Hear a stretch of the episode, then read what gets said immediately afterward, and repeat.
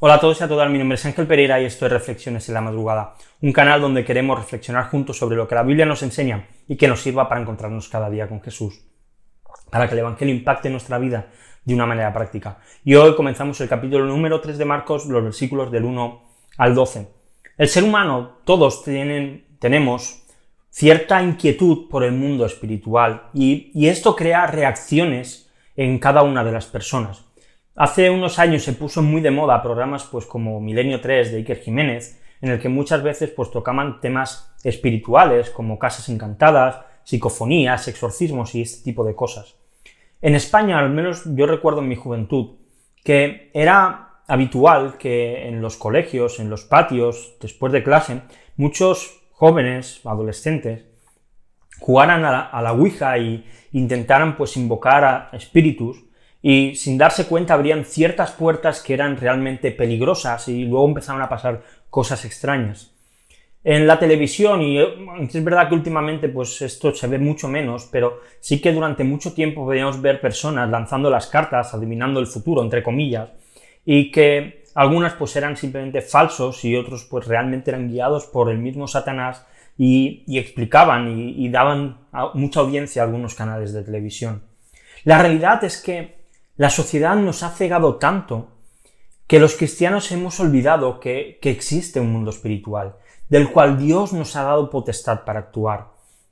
Jesús estuvo en Capernaum y en el versículo 11 de nuestro texto dice, y siempre que los espíritus inmundos veían a Jesús, caían delante de él y gritaban, tú eres el Hijo de Dios.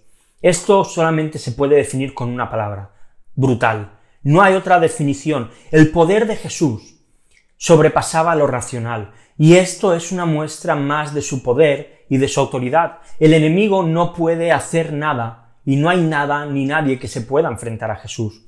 Aunque a veces pueda parecer que Satanás y que, y que su sistema, pues, que está montado en la sociedad, gana terreno, podemos tener a veces la percepción como que incluso tiene más poder que Dios, podemos decir que de ninguna manera esto es así. Cualquier espíritu inmundo, al ver a Jesús, no puede hacer otra cosa que reconocer que Él es el Hijo de Dios, que Él es el mismo Dios. Y esto tiene que darnos tranquilidad a nosotros.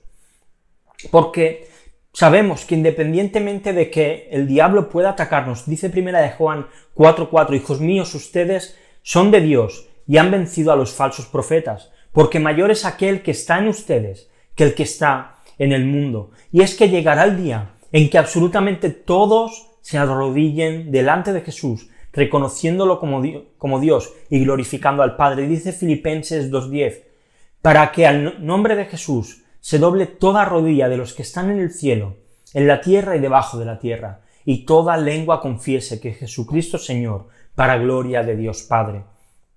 Jesús tenía autoridad sobre todo. Satanás está sujeto a sus órdenes y a su poder. Así que esto es una gran seguridad para nosotros, saber que Dios nos cuida y que no hay nada ni nadie que nos pueda atacar, nada ni nadie que nos pueda separar de Dios, que todo lo que ocurre ocurre porque Dios permite que ocurra. Así que hoy puedes confiar en Dios. Él es más grande que cualquier problema, que cualquier situación y que cualquier enemigo que pueda aparecer en tu vida.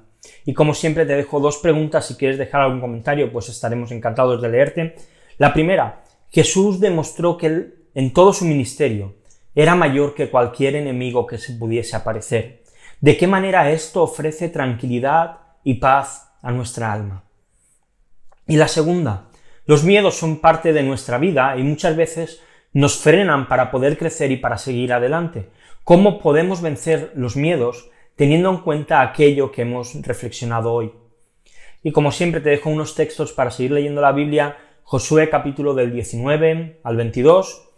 Y nada más, si te ha gustado el vídeo, pues te invito a que le des a like, que te suscribas al canal si no lo has hecho, que le des a la campanita para que te lleguen pues notificaciones. Y recuerda que puedes ver los vídeos, las reflexiones en YouTube y en Instagram, que también puedes seguirnos en otras redes sociales como Facebook y como Twitter. Que si lo prefieres en formato podcast, pues en iVoox, en iTunes y en Spotify está disponible. Y nada más, volvemos el lunes con una nueva reflexión aquí en Reflexiones en la Madrugada. Hasta luego.